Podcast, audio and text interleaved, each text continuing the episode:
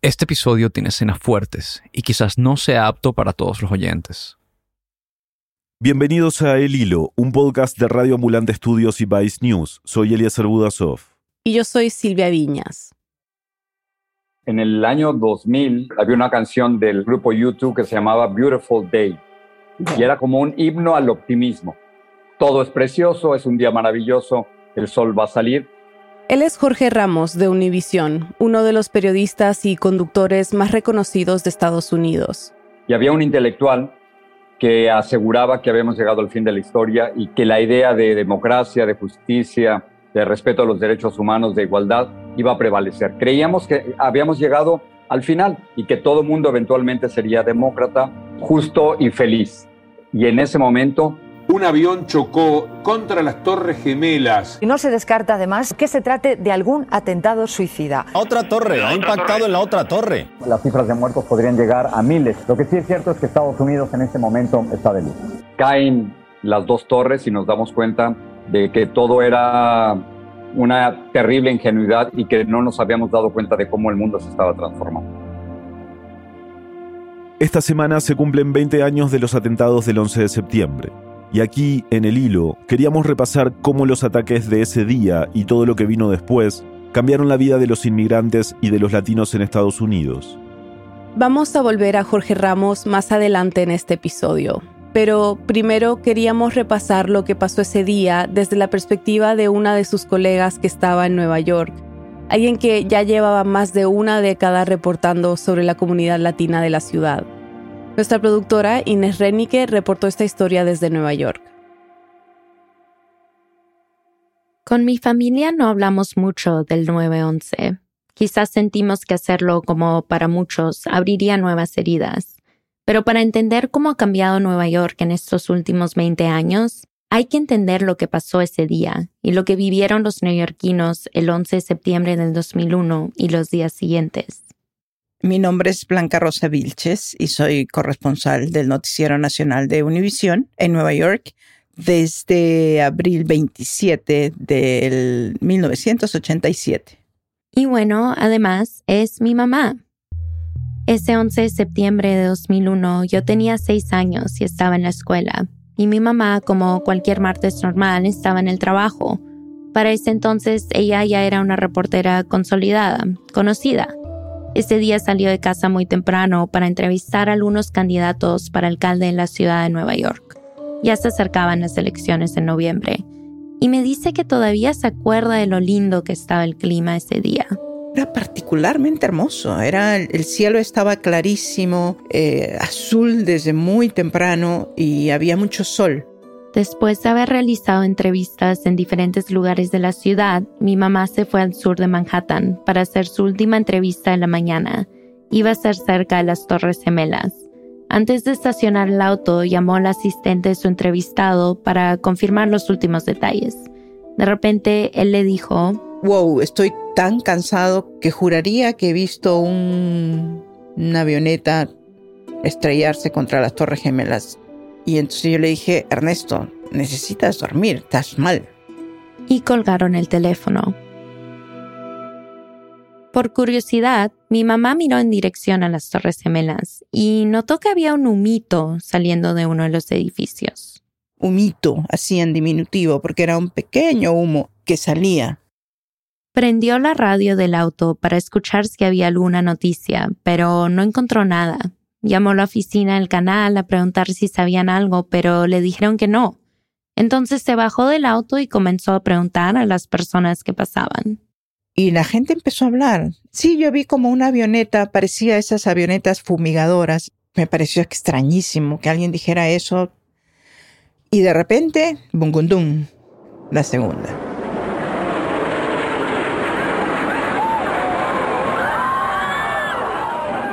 Allí sí ya perdimos conexión. Se quedó sin señal en su celular, pero como ya estaban cerca de las Torres Gemelas, ella y su camarógrafo decidieron ir al lugar. Querían ver con sus propios ojos qué estaba pasando. Dejamos el carro prácticamente, no bien estacionado, pero lo dejamos, y empezamos a caminar. Y empezamos a ver a la gente salir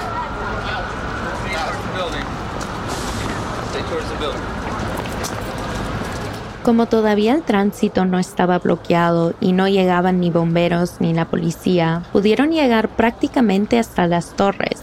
Pero pronto empezaron a llegar las autoridades y el ruido de las sirenas iba aumentando. Pero todavía no quedaba claro qué estaba pasando.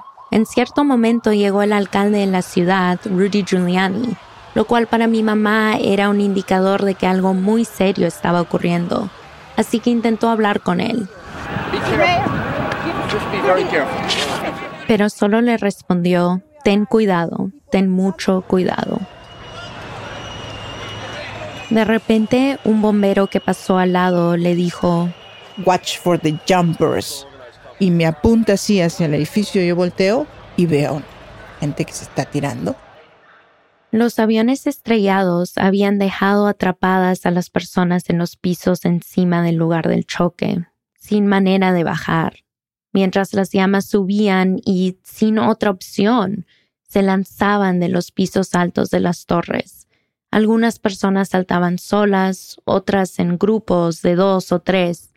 Su camarógrafo, completamente en shock, empezó a contar en voz alta a los que caían. Ya obviamente a esas alturas ya sabíamos que esto era gravísimo, gravísimo. O sea, veías claramente las dos torres incendiadas.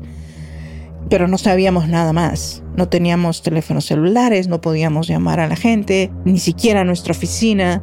Habían pasado cerca de 40 minutos desde que llegaron a la escena. Mi mamá y su camarógrafo contaron los cassettes que tenían disponibles para continuar grabando Pensaron que eventualmente se recuperaría la conexión y que tenían que estar preparados para hacer transmisiones en vivo de lo que estaba pasando. Hasta que llega un momento en que vi a un policía que era clarísimo para mí que era hispano. Yo creo que él me reconoció porque lo he mirado a los ojos y él gritaba y decía, You have to get out, you have to get out, se tienen que ir. Tenía cara de pánico. Cuando lo he mirado me he acercado y le he dicho, ¿qué está pasando? Y me dijo, hay un tercer avión que está yéndose a la Casa Blanca o a Washington. En ese momento no lo sabían, pero era el avión que se estrellaría contra el Pentágono. Y esto es un ataque terrorista. Fue la primera vez que escuché la palabra terrorista.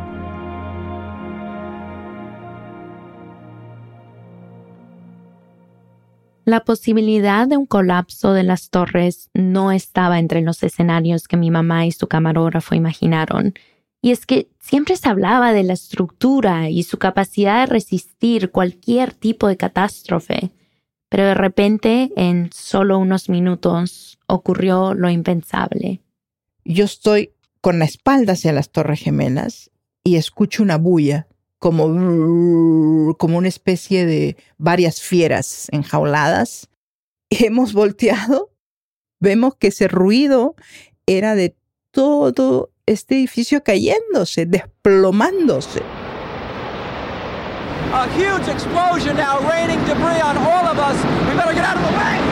Era el ruido de los 110 pisos de la Torre Sur derrumbándose. Entonces allí es que corremos.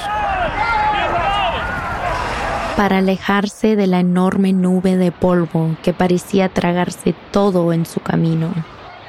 El camarógrafo estaba unos pasos adelante, hacia el norte y más alejado de las torres, de la nube.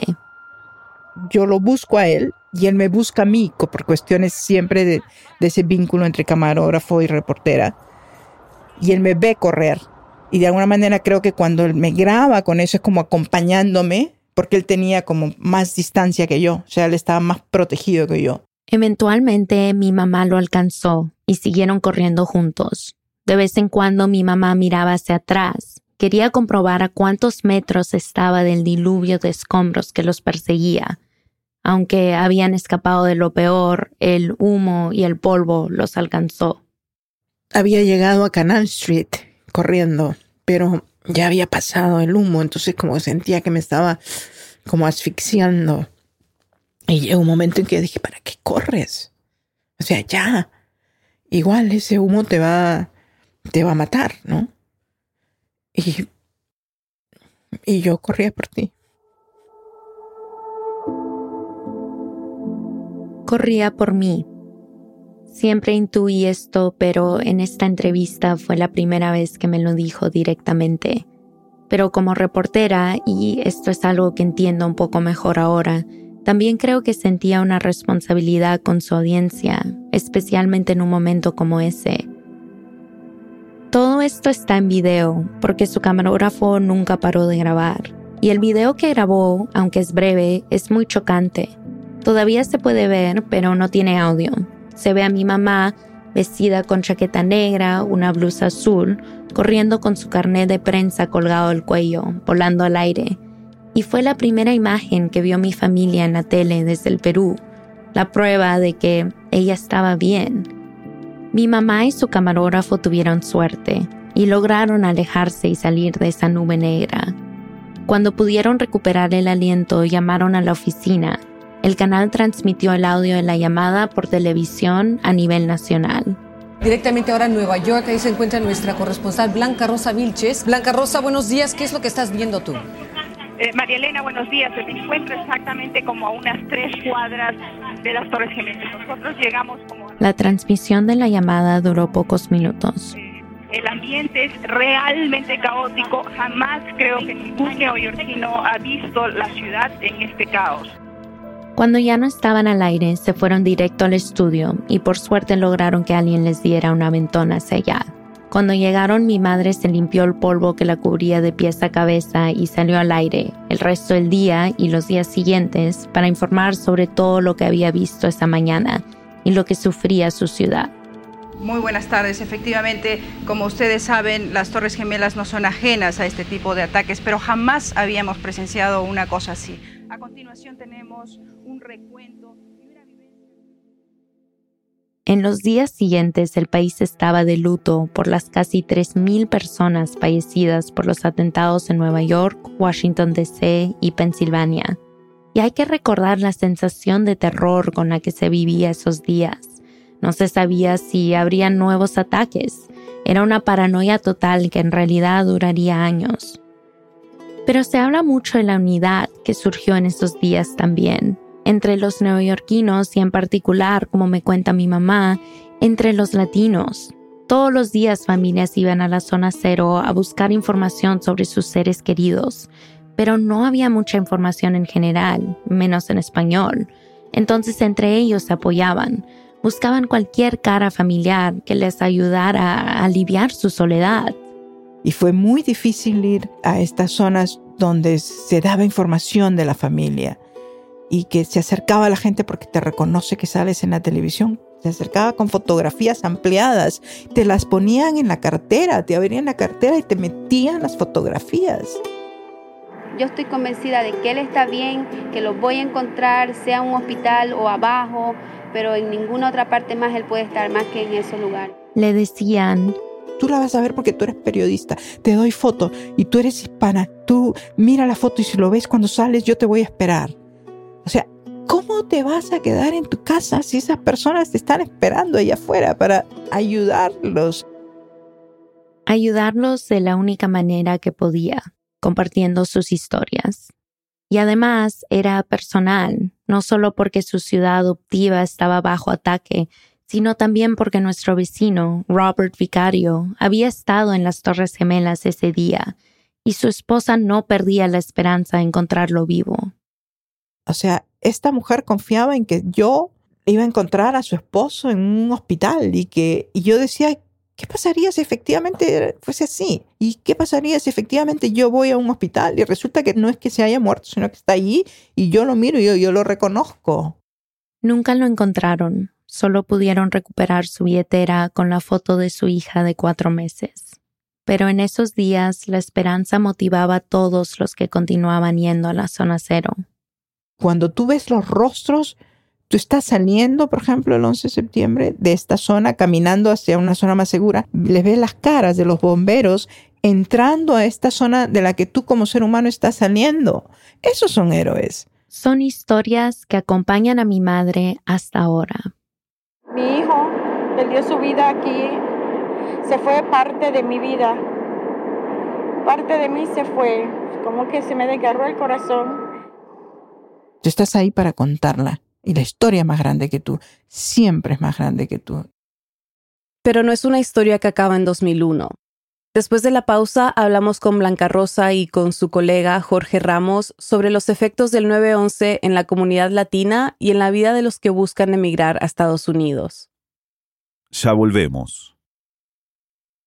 Hola, soy Daniel Alarcón del podcast Radio Ambulante. Esta temporada les traemos historias increíbles y conmovedoras de toda América Latina. En México, una mujer saborea sus letras. Una especie invasora terroriza a un pueblo colombiano. Una estrella del fútbol brasilero hace carrera sin jugar un solo partido. Y mucho más. Nuevos episodios todos los martes desde el 14 de septiembre. Estamos de vuelta en el hilo. Para entender la dimensión de lo que sucedió el 11S, volvimos a hablar con Blanca Rosa, pero esta vez al lado de su colega y amigo Jorge Ramos. Recuerdo que el reportero en televisión dijo que una avioneta se había estrellado en contra de las Torres Gemelas. Yo pensé que era un accidente, no le quise dar mucha importancia. El periodista y presentador de Univisión Jorge Ramos estaba en Miami el 11 de septiembre del 2001. Había salido a correr por la mañana. Al volver, vio esa noticia sobre la avioneta en la televisión y se fue a bañar. Cuando salgo, me doy cuenta que un segundo avión se había estrellado contra la segunda torre y es ahí donde literalmente me dio un escalofrío. Todavía estaba mojado después de bañarme y, sientes de esas pocas veces en la vida que, que todo va a cambiar y que nada va a volver a ser lo, lo mismo. Salí corriendo, me vestí, me aseguré que pudieran recoger a mi hijo Nicolás de la escuela, que tenía tres años, estaba en el kinder, y me fui a Univisión para transmitir horas interminables de lo que iba a cambiar nuestra vida irremediablemente. Estuvo todo ese día y toda la noche trabajando, tratando de encontrar sentido al espanto. Después de los atentados, ese mismo 11 de septiembre cerraron los aeropuertos. La única manera de llegar a Nueva York era por tierra. Así que Jorge y dos colegas manejaron por más de 20 horas, sin parar, para llegar a la zona cero y seguir informando, ahora junto a Blanca Rosa. Yo llegué ahí dos días después y empezar a respirar esa combinación de olores y de cemento pulverizado que se te mete. Vives con eso toda tu vida. Obviamente el 11 de septiembre marcó un antes y un después. Blanca Rosa, ¿cómo cambió la vida cotidiana con respecto a la seguridad en Nueva York? Totalmente, totalmente. De la noche a la mañana la seguridad se transformó. O sea, si te pones a pensar, el día anterior los aeropuertos había un tipo de seguridad, pero nada comparado a lo que ocurrió después del 11 de septiembre, porque ya no eran solamente los aeropuertos. El ver a una persona cargando una mochila se convirtió en un posible ataque. En Nueva York, como sabes, la vida es muy agitada. Mucha gente sale muy temprano con la mitad de su casa en un backpack, en una, en una mochila. Y de repente te dicen que no deberías cargarla o que si vas a entrar con una mochila al subway, te van a chequear y vas a pasar por detector eh, de metales, detector de bombas. Eso por un lado y por el otro lado, la inseguridad que sentías en los días posteriores es realmente inaudita para las personas que, que, que vivíamos en ese momento aquí. Era muy, muy, muy fuerte. Los dos llevan décadas cubriendo a comunidades latinas en Estados Unidos. ¿Cómo ha afectado el 11 de septiembre a estas personas? Lo que el 11 de septiembre sacó es lo que estaba escondido. Hace unos días estaba hablando con dos sobrevivientes de, del restaurante Windows of the World, el que se encontraba en la parte superior de una de las torres. Y lo que ahora sabemos era casi como un secreto antes, es decir, que en los restaurantes y en los lugares más importantes de los Estados Unidos, todo funcionaba muy bien con una fachada. Detrás de esa fachada se encontraban trabajadores latinos haciendo que, que Estados Unidos funcionara, que estos restaurantes funcionaran. Y esa población invisible a la que hace referencia Jorge salió a rescatar a su ciudad hay que recordar que hubo 6.000 trabajadores, muchos de ellos indocumentados, que estaban aterrados de poder ser detenidos, pero que acudieron a remover los escombros. Eran dos millones de toneladas de escombros que tenían que ser removidos. Y muchos de los que hicieron esa remoción fueron trabajadores indocumentados. Se les pagaba entre 7 y 10 dólares la hora, un poquito más del salario mínimo en 2001. A mí lo que me conmovía era que, detrás del trabajo, que obviamente lo necesitaban, había este amor por la ciudad. Había esto de que estamos, nosotros somos de aquí, tenemos que salir de esto, tenemos que limpiar esto, tenemos que retomar nuestra vida como antes. Ellos se sentían parte de esto. Estás hablando de personas que están expuestas a toxinas, a asbestos, a partículas de cristal que son sumamente tóxicas, que penetran en los pulmones y que sabes que te pueden matar, uno, y si no en los próximos meses, eventualmente te causan cáncer. Pero aún así hacían el trabajo. Recordemos que en los atentados del 11 de septiembre murieron casi 3.000 personas, pero quienes trabajaron para limpiar la zona cero o vivían cerca también sufrieron consecuencias en su salud. Según un programa de los Centros de Control y Prevención de Enfermedades, decenas de miles de personas están enfermas y unas 2.000 han muerto por complicaciones relacionadas con el 9-11. Después de el 11 de septiembre se tomaron decisiones en nombre de la seguridad nacional que obviamente afectaron a todas las personas que querían llegar a los Estados Unidos. ¿Cómo se transformaron las políticas migratorias después del 9-11? Estados Unidos se transformó totalmente y es, ha tenido mucha más fuerza esta corriente anti-inmigrante. Y antes de eso, George W. Bush y el presidente de México, Vicente Fox, estaban hablando de un acuerdo migratorio entre ambos países. Eso es algo que era absolutamente impensable. Se trataba de legalizar a millones de inmigrantes indocumentados, pero además que fuera un acuerdo entre México y los Estados Unidos, de nuevo, era una enorme posibilidad. Pero después de los actos terroristas, todo cambió y el, la posibilidad de un acuerdo migratorio se transformó en un movimiento anti-inmigrante tan poderoso que hasta ahora lo estamos viviendo. No ha pasado nada desde 1986 hasta ahora y la, la esperanza de un acuerdo migratorio desapareció. Las leyes migratorias se endurecieron después del 9-11 y hubo cambios profundos en la estructura burocrática de inmigración.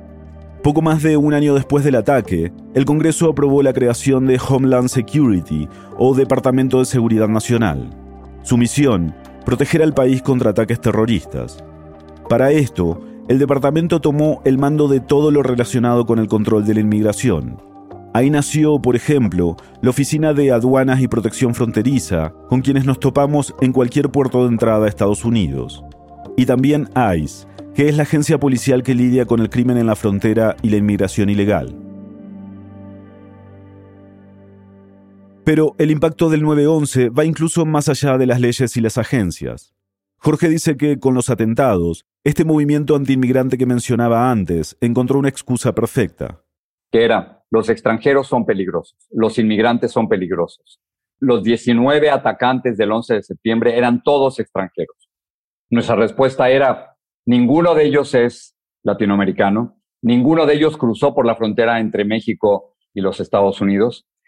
Nosotros, los inmigrantes, no somos responsables de lo que 19 terroristas hicieron, pero el argumento era demasiado débil ante la contundencia de las Torres Gemelas, del Pentágono, del avión en Pensilvania que había caído. El, temor era gigante y nuestras voces se perdían ante el miedo gigantesco de un país. Desde entonces, esta corriente anti-inmigrante no la hemos podido vencer. Pero yo recuerdo el pensarlo dos veces en un avión, de ponerme a hablar en español con la persona que iba al lado, por el temor de que te vieran como extranjero. Todos estos cambios, ¿cómo afectaron la cobertura ¿Qué hacen ustedes de las comunidades latinas? ¿Qué impactos tuvieron en el periodismo que hacen ustedes? En mi caso, creo que siempre hemos sido conscientes de, de ser el puente que va mucho más allá de hacer periodismo, cuando haces periodismo en castellano en los Estados Unidos. Pero después del, del 11 de septiembre, no solamente era el punto de referencia para la información, sino también el punto de referencia para que ellos estén atentos a los cambios que se estaban dando, pero también para que ellos confíen en nosotros, en los temores que ellos estaban sintiendo. Por un lado, los veías a ellos trabajar, ingresando a, la zona cero a limpiar los escombros, y por otro lado, les veías su temor, pero también su necesidad de trabajar, y tratabas de contestarles sus preguntas de si era seguro trabajar allí y escuchabas a un alcalde como Giuliani que diez veces al día les decía, es seguro, vayan a trabajar. Y que sabíamos que al final no fue seguro. Y, yo creo que también algo que ocurrió es que constantemente en los medios de comunicación en, español nos toca hablar por los que no tienen voz. Y por supuesto cambiaron las leyes migratorias. Y lo que ocurrió hacia adentro de la comunidad latina es que esta idea que llevaba décadas de ser una comunidad invisible y que no hablaba, porque tenías que protegerte de la migra, ¿no? Y además porque era una generación que se estaba sacrificando por sus hijos, continuó con la idea de que ser invisible y no hablar era la manera de sobrevivir. Entonces, durante toda la generación, los padres de los Dreamers, gente de nuestra edad, aprendió a quedarse callado a no hablar, a no decir nada, porque mm, solo hablar, solo decir tu nombre, podía ser peligroso. Te podían ver como un terrorista o como una, como una amenaza. Quien cambia todo esto, y esa es otra historia, son los Dreamers. Jóvenes indocumentados que llegaron como niños a Estados Unidos. Los Dreamers que se dan cuenta que son más americanos que los americanos, que hablan con sus papás y les dicen, ¿por qué te quedaste callado? ¿Por qué eres invisible? ¿Por qué no hablas? Entonces los streamers cambian radicalmente la forma de expresarse, de liderazgo dentro de la comunidad latina, y ellos salen a hablar por todos nosotros, in your face, directamente a decirle, no solo no somos los enemigos, sino que somos americanos. Jorge, tú llevas años cubriendo también lo que pasa en América Latina, entonces, más allá de lo que sucedió en Estados Unidos fronteras adentro, ¿qué cambios has visto en la relación entre Estados Unidos y la región? desde el 11 de septiembre? Yo creo que a partir del, 11 de septiembre, Estados Unidos se cerró. Decidió que el mundo era demasiado peligroso. Desde el punto de vista positivo, cambió la idea de ese intervencionismo militar brutal que hemos tenido durante, durante muchísimos años, ¿no? La idea de invadir República Dominicana, de ayudar al golpe en Chile, de invadir Guatemala, todo eso quedó a un lado y Estados Unidos decidió encerrarse. Obviamente, o sea, era un país atacado, era un país que se encontró sumamente vulnerable y mm, en lo positivo dejó de pensar que las intervenciones y, la participación militar de los Estados Unidos era la manera de conducir su política exterior. Pero por la otra, dejó de ser socio del continente, menos solidaridad, menos comunicación con, con tu mismo continente. Y el continente creo que se rompió. Estados Unidos pensó solo en fortificarse y cuando te fortificas te olvidas de los demás, ¿no? Claro, el 11 de septiembre es uno de esos momentos que marcan un punto de quiebre en la historia, ¿no? Nada fue igual después y siempre pensamos en cómo cambió nuestra forma de viajar, la seguridad, en la discriminación. Pero quería preguntarle si para ustedes demostró también algo sobre la fortaleza de la sociedad sobre la forma de sobreponerse al dolor, de reconstruirse, si hay algo que recuerden de esos momentos en este sentido. Empezó a cambiar desde el mismo día. Era muy conmovedor y yo eh, siempre me aferro a, esas imágenes porque me alivia un poco, sobre todo en, una semana de aniversario en la que realmente tengo eh, sentimientos de tristeza, de, incluso 20 años después. Pero el mismo día de los ataques, alrededor de las 2, 3 de la tarde, cuando, cuando ya se habían derrumbado las torres, cuando ya era clarísimo que se trataba de un ataque terrorista, veías a los neoyorquinos sin autoridades, porque las autoridades están totalmente convocadas al, tema de seguridad, los veías ayudándose los unos a los otros. Veías a ejecutivos quitándose las chaquetas, agarrando sus maletines y en sus maletines con lapiceros y, y papeles improvisados, poniendo avisos, vámonos a donar sangre, el, el hospital está a dos cuadras de aquí, poniendo las direcciones, los restaurantes que ya tenían que cerrar, sacando toda la comida que tenía adentro, todo el agua, para que la gente se lo lleve. O sea, esa solidaridad, yo sé que los neoyorquinos tenemos mala fama, digo tenemos porque creo que ya me he ganado el título de neoyorquina después de 35 años viviendo aquí, de ser majaderos, de, ser egoístas, pero no es así. En momentos realmente críticos como ese, ves una solidaridad, yo, yo me aferro a eso. Yo creo que Estados Unidos realmente hizo honor a su nombre después de los actos terroristas.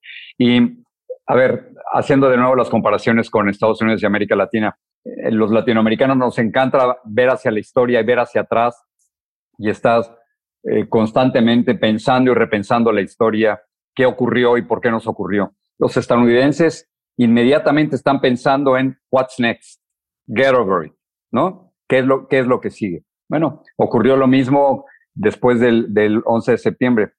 Este Estados Unidos dijo, ah, sí, me tiraron dos torres, bueno, ahora voy a construir una más alta todavía. Y eso es exactamente lo que hicieron. Pero la enorme división que vemos ahora en los Estados Unidos por las mascarillas, por las vacunas, por el aborto, por las pistolas entre demócratas y republicanos, desapareció después del 11 de septiembre. Y eso fue, como dice Blanca Rosa, un sentimiento maravilloso. Y en una conversación que tuve con la escritora Isabel Allende, ella me dice que en ese momento, ella es chilena, por supuesto, pero que en ese momento ella se sintió estadounidense.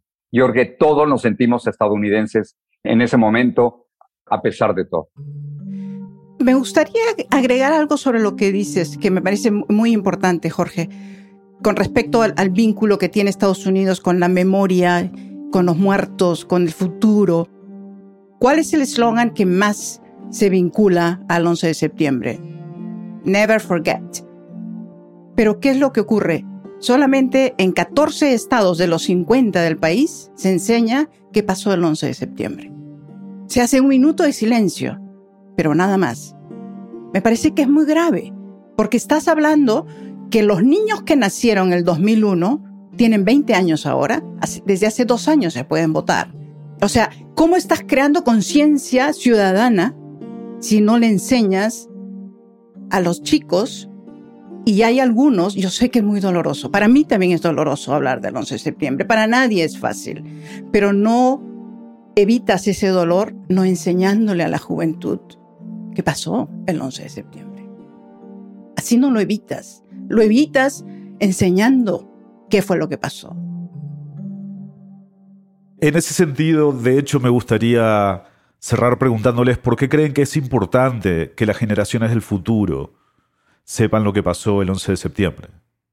Creo que la, primera respuesta obvia es para que no se repita, para que ni en Estados Unidos ni en otros países vuelva a haber actos terroristas como esto, para que estemos más pendientes, para que no sintamos una isla, para que entendamos lo que está ocurriendo en otros países y los agravios que otros países sienten con los Estados Unidos y para que tratemos de entendernos un poco mejor. Por eso es sencillamente para que no se vuelva a repetir.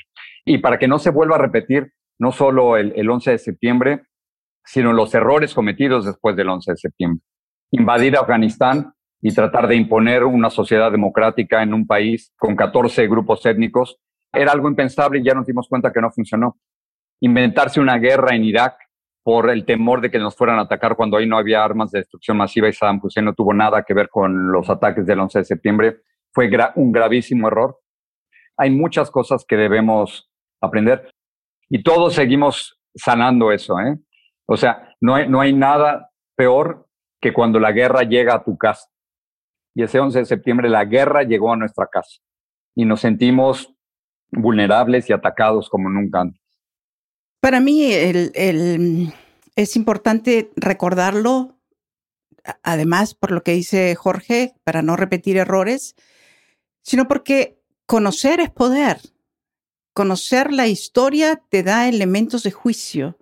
Y si estás hablando de que ya estos niños del 2001 votan, tienen capacidad eso de elegir a sus gobernantes y tienen la capacidad de cuestionar. Lo que falta aquí es cuestionar, cuestionar a tu gobierno y sobre todo cuestionarnos a nosotros mismos, ¿no? ¿Qué nos hace pensar? Y hay un vínculo muy directo entre hace 20 años los ataques terroristas con el COVID-19. Esta forma individualista de vivir aquí, de pensar que tú te vacunas es tu problema y yo no me quiero vacunar y aquí no pasa nada. Y no es así, no es así. Si yo no me vacuno, también te va a afectar a ti. Y si yo no cuido que no pase un acto terrorista, eventualmente a mí no me va a afectar, pero te va a afectar a ti. Si es que no creamos una, un sentimiento de, de, comunidad en la que nos tenemos, mi bienestar también depende de ti y viceversa. Si no creamos eso, es grave para la sociedad. Pero para crear eso necesitamos tener conciencia de lo que pasó.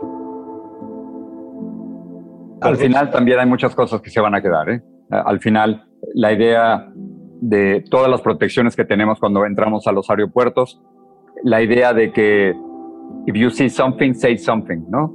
La idea de, que todos somos, eh, hay que estar vigilantes y la triste idea de que queríamos regresar al año 2000, el año 2000 no va a regresar como no va a regresar para nosotros el 2019 después de la pandemia. Entonces, terrorismo y pandemia son dos cosas que nos han matado, pero que al final de cuentas nos han hecho más fuertes y se han integrado ya nuestra vida. Dentro de 5 o 10 años estaremos hablando aquí de nuevo, todos acostumbrados a usar máscaras cuando estemos eh, viajando, vacunándonos, porque si no tienes tu tarjeta de vacunación no podrás ir a ningún lado. Son los cambios. Eh, lo, sorprendente quizás en nuestra vida es que nos han tocado dos hechos a nivel mundial que nos han afectado. Como antes le habrán afectado a muchos la Primera y la Segunda Guerra Mundial y luego la Guerra de Vietnam. A nosotros nos tocó esto. Estas son nuestras guerras. Jorge Blanca Rosa, muchas gracias por hablar con nosotros. Gracias a ti. Gracias.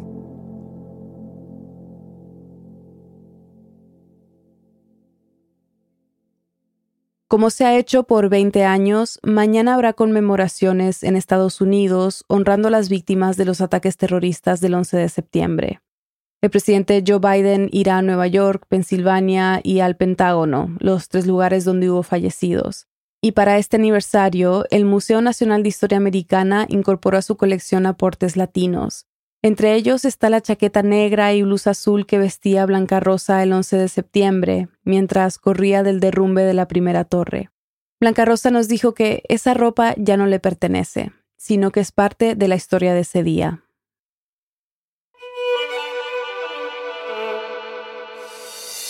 Este episodio fue producido por mí, Inés Renique, y por Silvia Viñas. En el hilo somos Eliezer Budasov, Daniela Alarcón, Daniela Cruzat, Mariana Zúñiga, Elías González, Desire Yepes, Paola Leán, Xochil Fabián, Camilo Jiménez Santofimio y Carolina Guerrero. Nuestro tema musical lo compuso Pauchi Sasaki. Parte de la música de este episodio fue compuesta por Remy Lozano. El Hilo es un podcast de Radio Ambulante Studios y Vice News. Gracias a quienes se han unido de Ambulantes, nuestras membresías. Dependemos de miembros como ustedes para garantizar el tipo de periodismo que hacemos en el hilo. Si este podcast te ayuda a entender mejor lo que ocurre en América Latina, considera hacer una donación hoy. Sin importar el monto, tu contribución nos ayudará a garantizar nuestro periodismo riguroso e independiente. Súmate tú también en el hilo.audio slash apóyanos. Muchas gracias. Y para estar al tanto de las noticias más importantes de la región y de cómo se desarrollan esta y otras historias que cubrimos, síguenos en nuestras redes sociales. En Twitter y en Instagram nos encuentras como El Hilo Podcast. Gracias por escuchar.